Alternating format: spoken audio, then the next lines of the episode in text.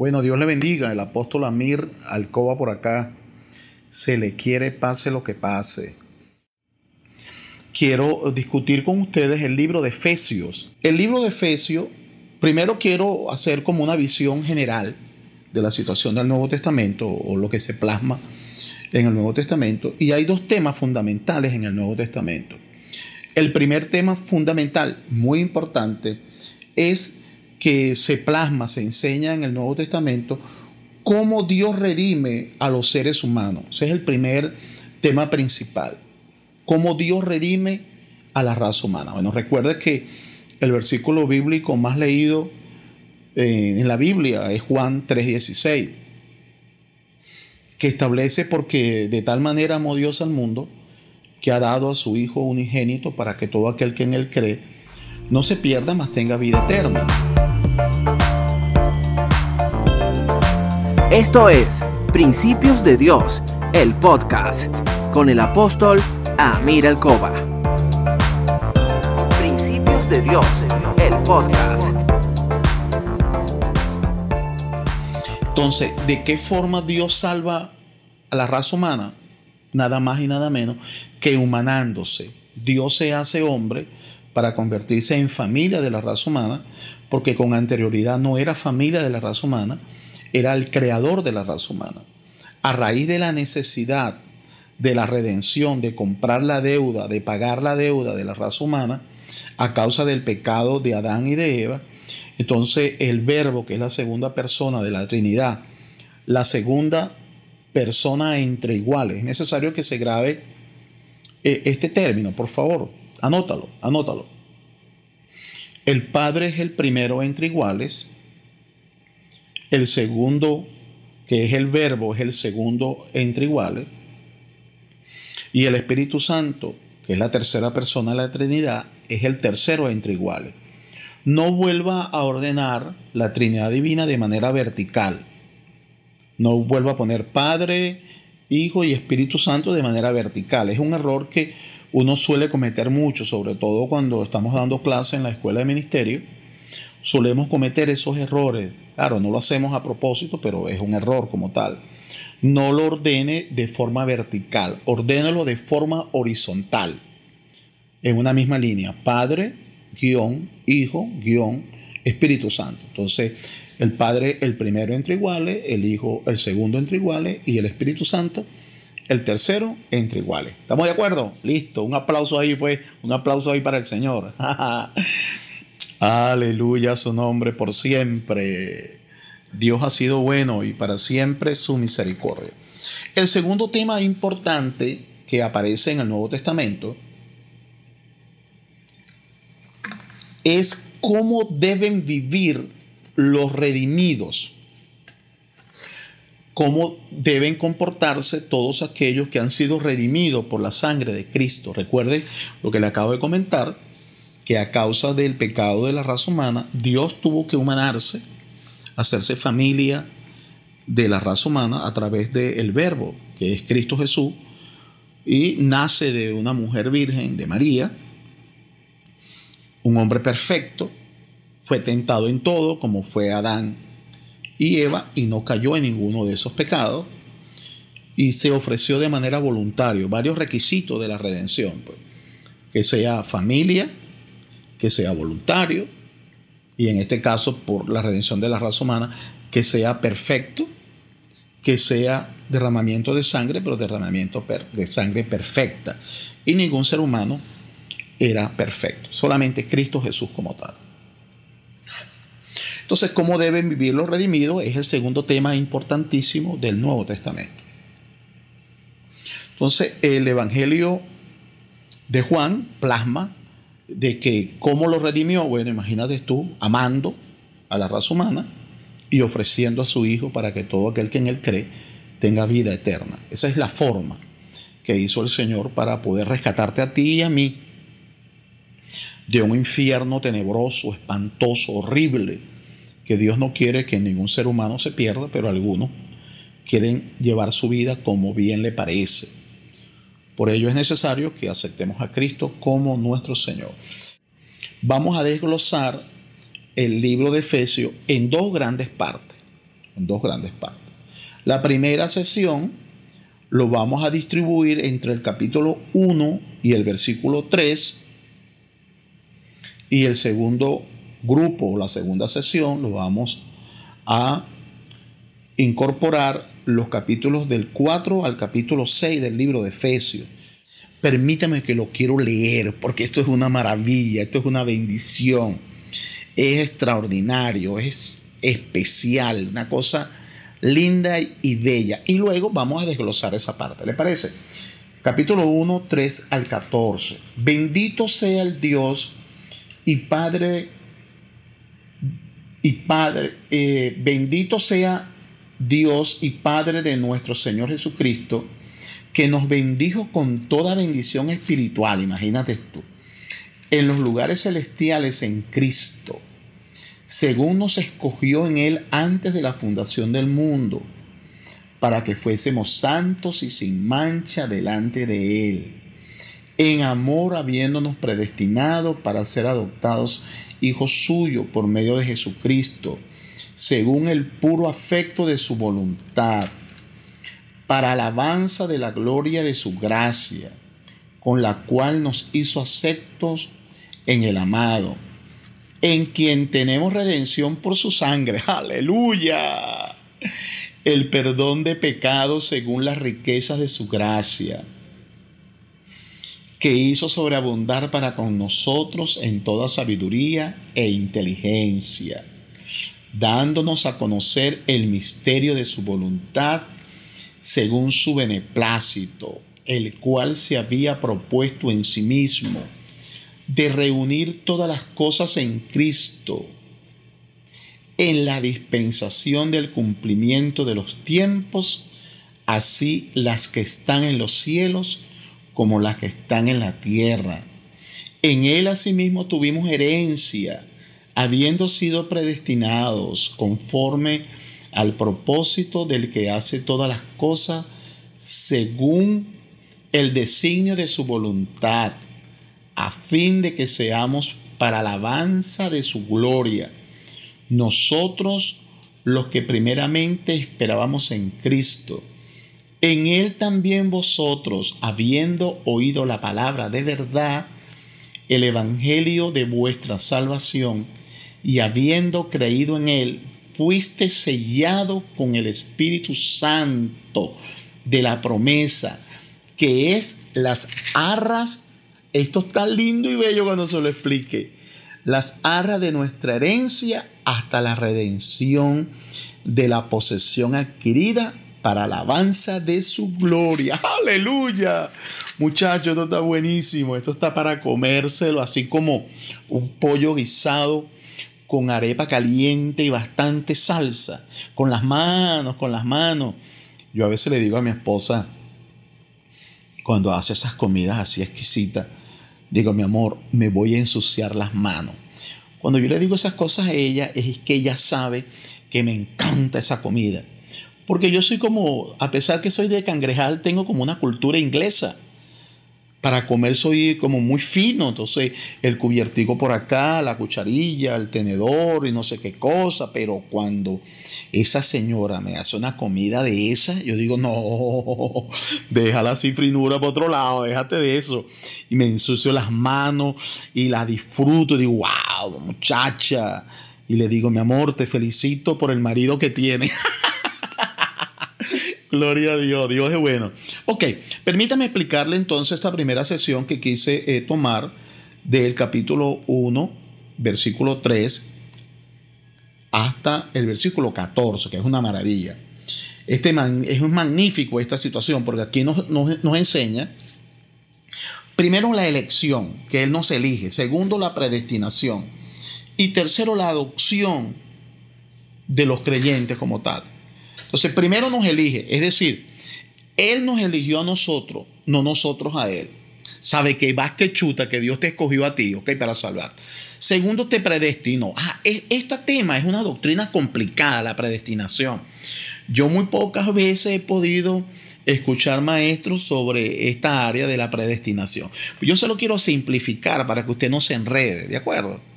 Imagínese por un momento que usted decide ir a Valencia y usted va al terminar, ponga usted el terminal de, de Charallave o el terminal de Caracas, no sé, donde usted esté, donde usted esté, y decida ir para Valencia. Y usted se sube en su autobús y usted dice, bueno, yo voy para Valencia, pero tú no estás en Valencia, tú estás predestinado para ir a Valencia, pero tú puedes decidir bajarte del autobús y no ir nada para Valencia. Pero cuando llegues a Valencia, tú dices, llegué a Valencia porque yo estuve predestinado para llegar a Valencia. Ok, la salvación es que Dios te otorgó la salvación a ti. Pero depende de ti si esa predestinación que Dios te ha dado, tú la haces efectiva en tu vida. Porque Dios no quiere que ningún hombre se pierda, sino que todos sean salvos.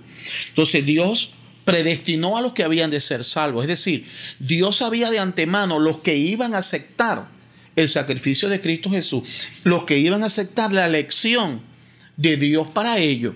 Entonces ya Dios, en su infinita sabiduría, sabía quién de nosotros iba a aceptar este sacrificio. Ok, listo por allí. Lo otro es la adopción del Padre de los creyentes como sus hijos. ¿En qué consiste eso? Eso está en el versículo 3 al versículo 6. ¿En qué consiste esto? Bueno, eso consiste, imagínense por un momento, que usted tiene un hijo que no, no nació de sus lomos, no lo engendró usted o no lo concibió usted como mujer y usted como hombre tampoco lo engendró, pero usted, aunque no nació de, de sus lomos, usted lo adopta, usted lo recibe como su hijo. Ese hijo ahora nace de su corazón, no de sus lomos, ahora nace de su corazón ese hijo tiene todos los derechos de un hijo nacido de su vientre o de un hijo que usted haya engendrado. Así Dios Padre nos adoptó a nosotros como sus hijos y tenemos el mismo derecho que un hijo normal, natural, que en este caso sería el pueblo de Israel.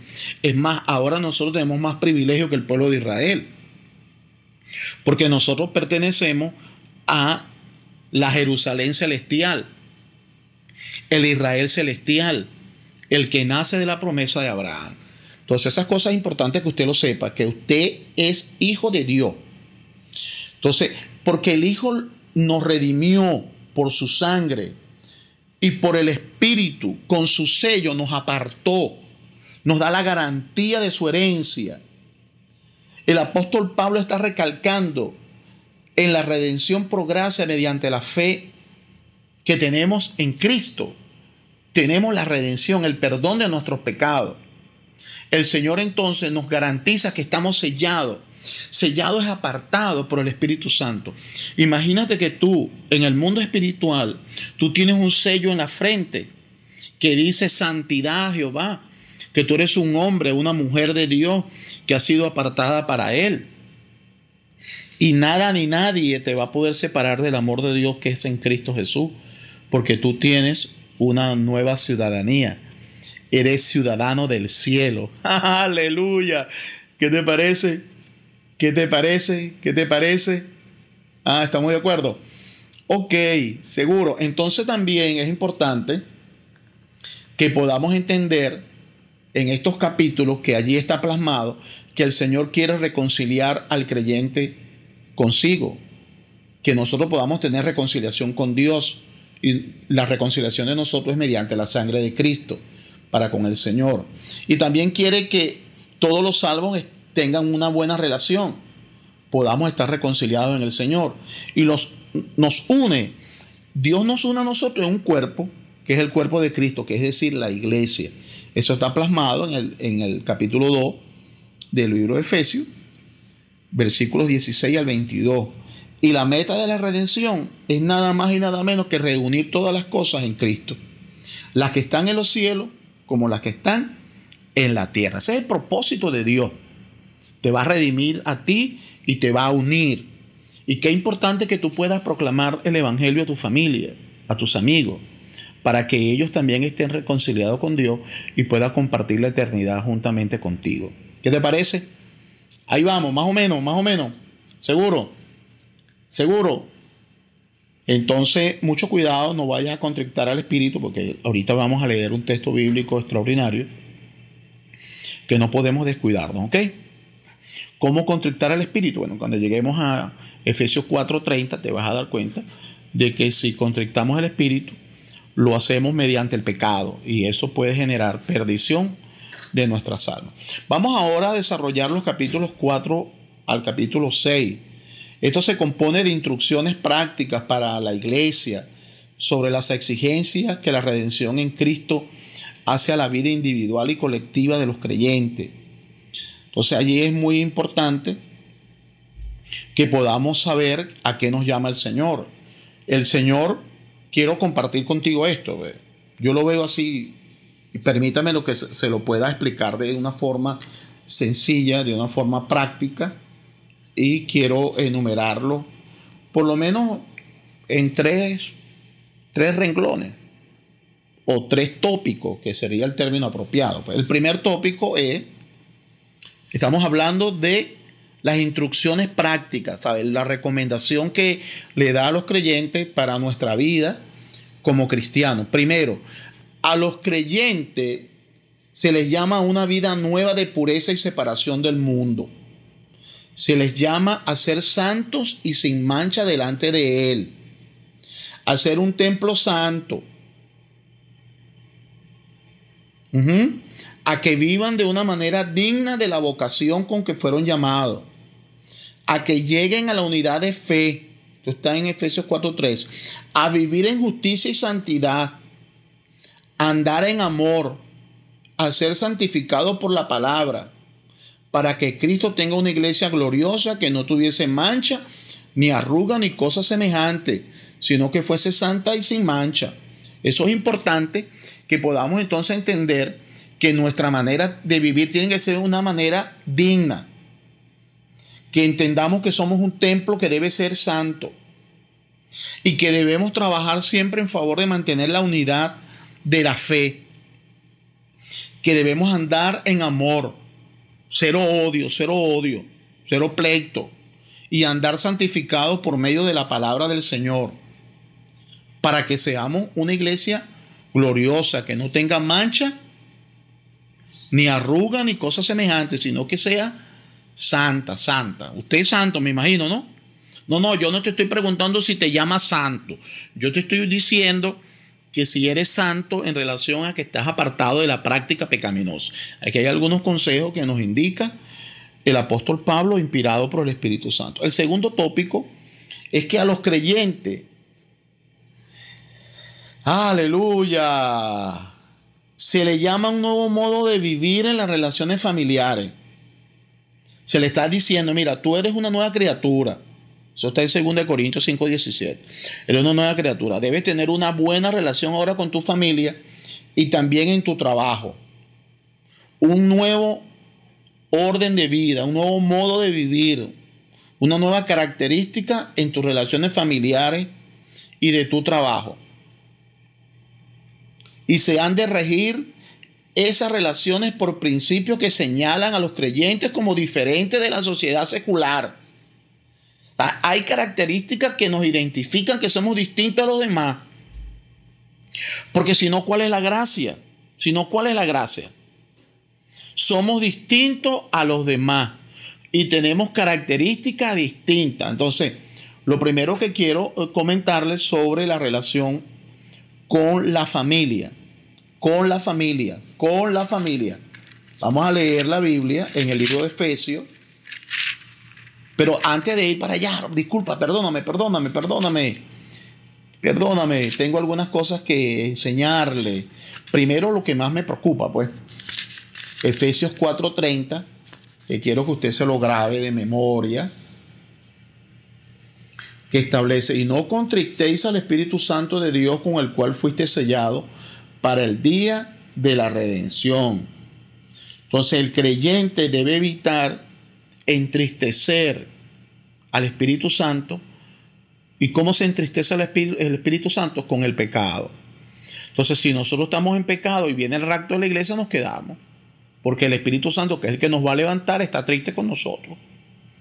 O que nosotros andemos en la práctica pecaminosa y muramos en un abrir y cerrar de ojos y cuando abramos nuestros ojos estamos en un lugar distinto al cual esperábamos. Nosotros esperábamos ir al cielo y de repente, bueno, como un poquito levadura, eso no es gran cosita, una mentira, este, bueno, le enamoré a la vecina que está chévere cambur, o caramba, porque ese hombre no es el esposo mío, tiene que ser de aquella señora, ya estás codiciando. Entonces ese tipo de cosas te puede ir llevando poco a poco, poco a poco a deslizarte y cuando te das cuenta tienes el Espíritu Santo constrictado. ¿Te parece? Eso está en peligro. Otra cosa que quería hacer una parte es lo relacionado a los ministerios, que aquí en Efesios aparece los cinco ministerios. Entre ellos, vamos a leerlo, eso está desde el versículo 11, Efesios capítulo 4. Quiero detenerme un momentito allí con el propósito de explicárselo. 11 y siguiente.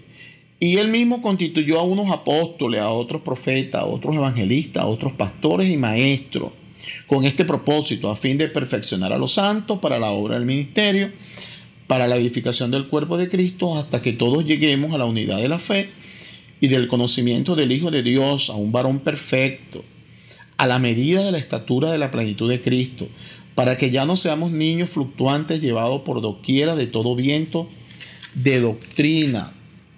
¿Te parece? Por estratagemas de hombres que para engañar emplean con astucia las artimañas del error, sino que siguiendo la verdad en amor,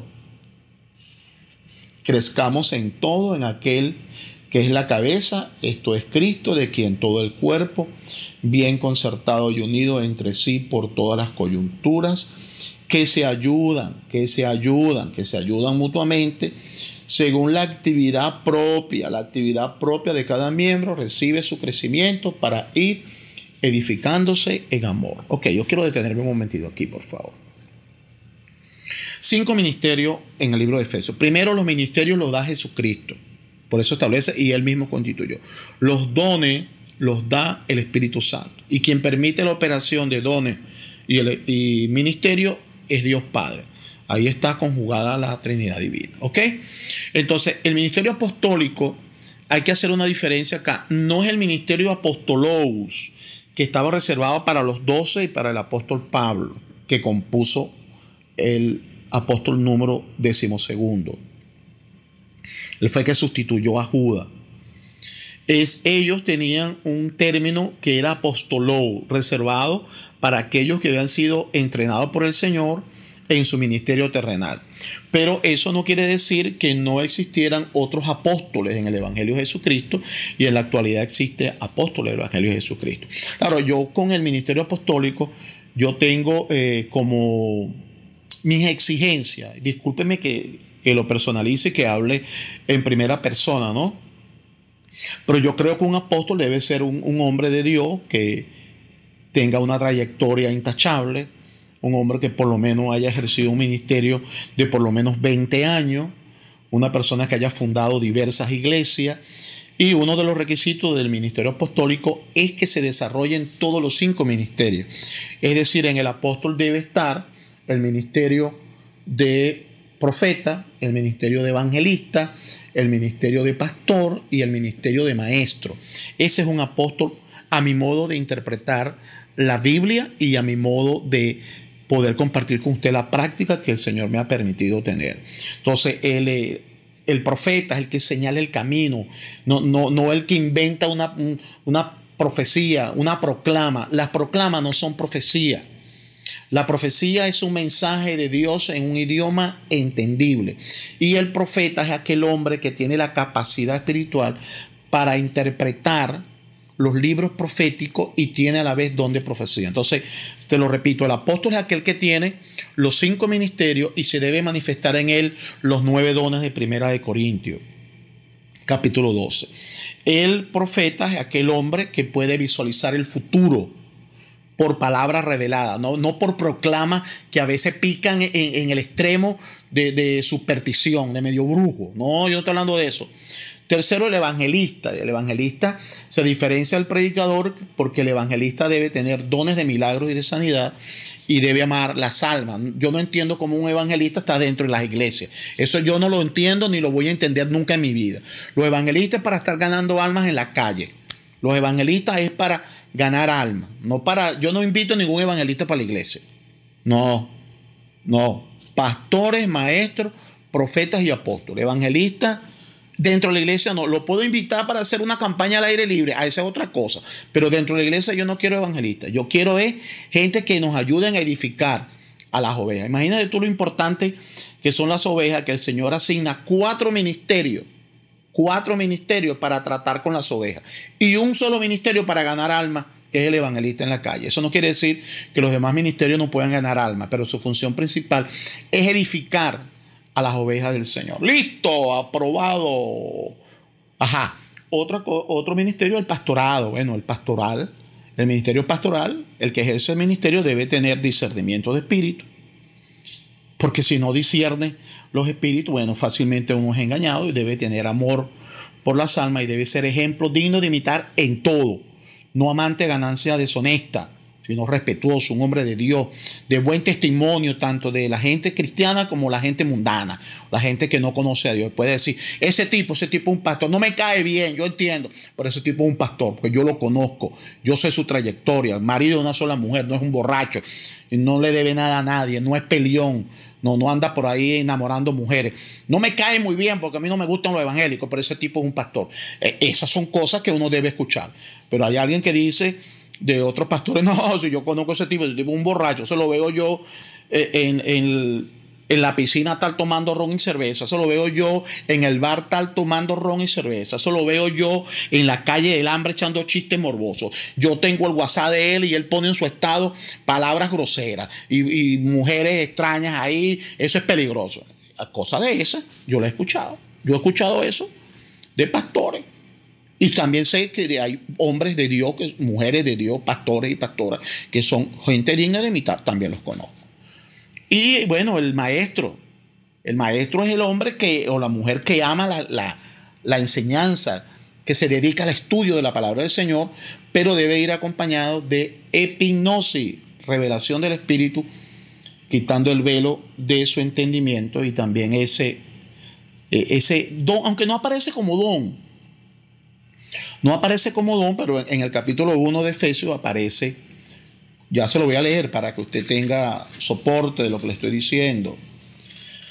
Cuando él hace mención, el apóstol Pablo, de que él ora para que podamos tener, entendimiento, para que podamos tener sabiduría de su palabra, él está pidiendo, bueno, mira, para que tenga epignosis, para que la revelación del Espíritu Santo esté en su vida. ¿Sí? Bendito sea el Dios y Padre de nuestro Señor Jesucristo, que nos bendijo con toda bendición espiritual en los lugares celestiales en Cristo, según nos escogió en Él antes de la fundación del mundo, para que fuésemos santos y sin mancha. Y por ahí se ve el apóstol Pablo, dándonos esas enseñanzas bellas, como Él sabe y puede hacerlo. Y su oración es para que la dispensación del cumplimiento de los tiempos sea una realidad en nuestras vidas. Y por ahí se va dándonos mucha enseñanza el apóstol Pablo. Entonces, es importante que podamos entender que el maestro debe tener epignosis como tal, ¿de acuerdo? Entonces, sobre las relaciones familiares, las relaciones familiares, eso está en el libro de Efesios capítulo 6, ya entramos en la recta final. Capítulo 6 establece, hijos, obedeced en el Señor a vuestros padres, porque esto es justo. Honra a tu padre y a tu madre, que es el primer mandamiento con promesa, para que te vaya bien y seas de larga vida sobre la tierra. Entonces le está diciendo a los hijos, mira, sujétate. Quiero hacer algunos comentarios sobre esto. Sujétate. Primero porque es justo. Y el primer mandamiento con promesa es honra a tu padre y a tu madre. Entonces uno debe agradecer el esfuerzo. Y reconocer el esfuerzo que han hecho nuestros padres por nosotros y debemos honrarle primero porque es un mandamiento del Señor y segundo porque estamos agradecidos de la intervención de papá y mamá en nuestras vidas. De una u otra manera, aunque hay hijos que sus padres lo han abandonado, debes honrarlo aunque no se lo merezca, porque la Biblia no pone ese requisito. Honralo si lo merece, no, no, honralo porque es un mandamiento de la palabra del Señor, ¿de acuerdo? Sin embargo, eh, también quiero hacer una aclaratoria sobre este punto de que los hijos que están casados no están obligados a sujetarse a sus padres, pueden aceptar consejos. Hay emancipados que son casados, emancipados que auto, se autosustenta sus necesidades, pero yo quiero dejar aquí un puntico como un ápice aquellos emancipados financieramente y emancipados de hogar, ¿sabes? Es decir, se mantienen a sí mismos y viven en, casas distintas, pero están solteros, no están emancipados de autoridad. Su autoridad sigue siendo su papá y su mamá. ¡Ah! ¿Cómo te quedó el ojo, parito? Ódiame por piedad, yo te lo pido. lo otro es que le habla ahora a los padres le dice, y vosotros padres no provoquéis a ir a vuestros hijos, sino criarlos en disciplina y amonestación del Señor. Hay padres que le amargan la vida a sus hijos de manera innecesaria. Bájale dos, contrólate, no le amargue la vida a tus muchachos. Críalos con obediencia, con disciplina en el Señor, pero sé ejemplo. Porque hay muchos padres que no son ejemplos. ¿Cómo le pueden exigir buena conducta a sus hijos? Y también aquí, entonces, también hace mención y recomienda el apóstol Pablo las relaciones con los jefes y dice así, siervos, obedece a vuestros amos terrenales con temor y temblor. Aquí personalizándolo sería, eh, trabajadores, obedezcan a su jefe, terrenales con temor y temblor, con sencillez de vuestro corazón como a Cristo, no sirviendo al ojo como a los que quieren agradar a los hombres, sino como siervos de Cristo, de corazón, haciendo la voluntad de Dios, sirviendo de toda buena voluntad, de buena voluntad, como al Señor y no a los hombres sabiendo que el bien que cada uno hiciere, ese recibirá del Señor, sea siervo o sea libre. Es decir, tú como trabajador, conchale, hazlo bien, sé honesto, no te pongas a robar las cosas de tu trabajo, cumple tu horario apropiado y tu jefe, tu jefe se va a sentir orgulloso de ti. Y vosotros, jefe, haced con ellos lo mismo, dejando las amenazas, sabiendo que el Señor de ellos y vuestro está en los cielos y que para él no haya sección de personas. Es decir, bájale dos, hay jefes que son una amargura. Amargan a, a sus trabajadores y los amenazan. Y la próxima vez te voto para que te vayas a morir de hambre, porque sin mí te mueres de hambre. ¿Seguro? ¿Seguro? ¿O es que tú crees que ese trabajador depende de ti? El trabajador depende de Dios, no de ti. Dios te está usando a ti para bendecirlo. Y Dios debe usar a tu trabajador para bendecir a tu empresa y bendecirte a ti. Pero no lo amenace, porque con Dios no funciona así. Y tú también debes temer al Señor, ¿de acuerdo?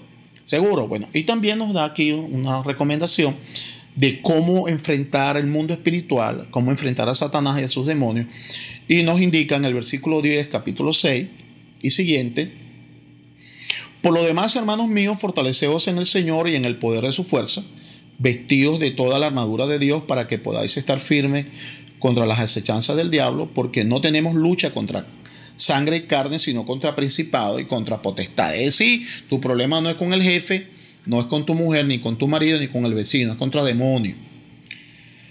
Contra potestades, contra los gobernadores de las tinieblas en este siglo, contra vuestras espirituales de maldad en las regiones celestes. tenemos esa lucha, pero ¿cuáles son las herramientas que Él nos da para pelear allí? Versículo 13. Por tanto, tomad toda la armadura de Dios para que podáis resistir en el día malo y habiendo acabado todo, estar firme. Está pues firme, ceñido vuestros lomos con la verdad. Habla verdad, no sea mentiroso. Vestido con la coraza de justicia, sé justo, dale cada quien lo suyo. Y calzados los pies con el apresto del evangelio de la paz, ten paz. Y cuando vayas a un lugar, lleva paz, no lleva chisme. Sobre todo, tomar el escudo de la fe con que podáis apagar todos los dardos de fuego del maligno. Ten fe que Dios está contigo para ayudarte.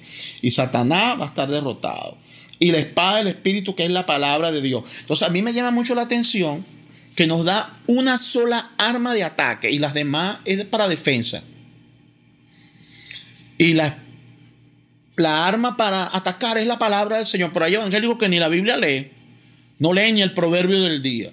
Aquí en la iglesia de Filadelfia por más de 20 años, mucho más de 20 años, enseñamos que las ovejas de la iglesia Filadelfia, si tú quieres ser parte de nosotros o quieres tomar este ejemplo, lee el proverbio de acuerdo a la fecha, de acuerdo a la fecha.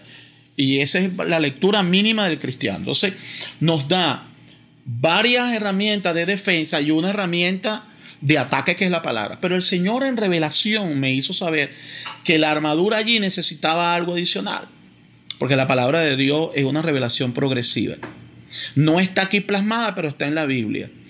Cuando nos dice que nos debemos cubrir con el manto de la humildad, el manto de la humildad. Después que tú tengas todas esas herramientas que el Señor te ha dicho, te ha recomendado que uses, entonces el Señor te dice, también cúbrete con el manto de la humildad, porque aprende de mí que soy manso y humilde de corazón y hallaréis descanso para vuestra alma. Entonces cuando tú vas protegido con todo eso, muchacho, tú vas bendecido, tú vas bendecido, vas sumamente bendecido porque el Señor te está protegiendo con el escudo de la fe.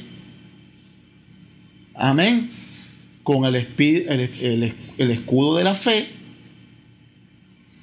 Y también con el yelmo de la salvación, que es tu cabeza, tu pensamiento, pensar bien, la verdad, el cinto de la verdad, el apresto del evangelio, la coraza de justicia y el manto de la humildad. Aquí está en el libro de Mateo capítulo 11, versículo 29. Ah, recibe revelación de Dios, parito. Lleva mi yugo sobre vosotros y aprende de mí que soy manso y humilde de corazón y hallaréis descanso para vuestras almas. Ahí está, el manto de la humildad. Era otra de las herramientas necesarias. ¿Ok? ¿De acuerdo? El 18 establece orando en todo tiempo con toda oración y súplica en el Espíritu y velando en ello con toda perseverancia y súplica por todos los santos y por mí a fin de que al abrir mi boca me sea dada palabras para dar a conocer con denuedo el misterio del Evangelio por el cual soy embajador en cadena, que con denuedo hable de él como debo hablar. Listo. ¿Qué te parece? ¿Qué te parece, mi hermano querido? Puras bendiciones. Entonces, esta es la enseñanza del día de hoy en el libro de Efesios. Yo espero que sea útil para ti, para tu familia, que tú puedas disfrutar. Te recomiendo que leas todo el, todo el libro de Efesios y si tienes alguna duda, ve anotándolo. El apóstol Amir Alcoba por acá, pastor de la iglesia Filadelfia, donde el amor a Dios y a la familia es lo más importante. Se te quiere, pase lo que pase. Bendiciones.